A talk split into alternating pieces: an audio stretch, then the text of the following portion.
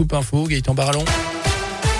Bonjour. Bonjour Jérôme, bonjour à tous. On débute sur les rails. Il y a toujours quelques perturbations en ce moment entre Firminy, saint et Lyon avec un train de fret en panne ce matin en gare de Rive de Gier.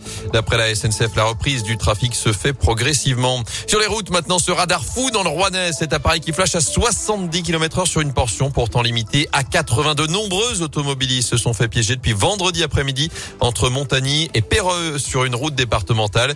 Il s'agit d'un radar qui a été déplacé d'un lieu à un autre. Il a enfin été recalibré hier selon le maire de Montagny qui précise qu'une réclamation a été lancée pour que les PV soient annulés sans la moindre démarche pour les automobilistes qui étaient en règle.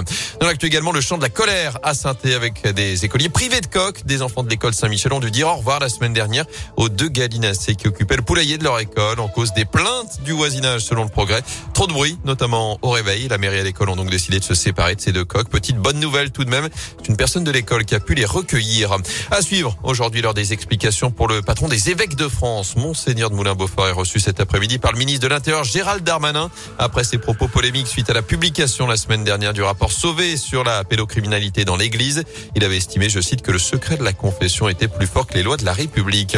En sport, le Tour de France de retour à saint La prochaine édition passera bien chez nous en 2022. Le tracé officiel sera dévoilé jeudi à Paris, mais plusieurs hôtels sont déjà bookés la nuit du 15 au 16 juillet. Reste à savoir si ce sera pour une arrivée d'étape, un départ ou même les deux, comme c'était le cas en 2019. Enfin, une nouvelle tête d'affiche pour l'Open International de Rouen. Après Richard Gasquet, c'est Benoît Père qui jouera au Scarabée de Riorge le mois prochain. Benoît Père, 32 ans, 3 titres, ATP 50e mondial aujourd'hui. Je rappelle que la première édition du tournoi aura lieu du 8 au 14 novembre.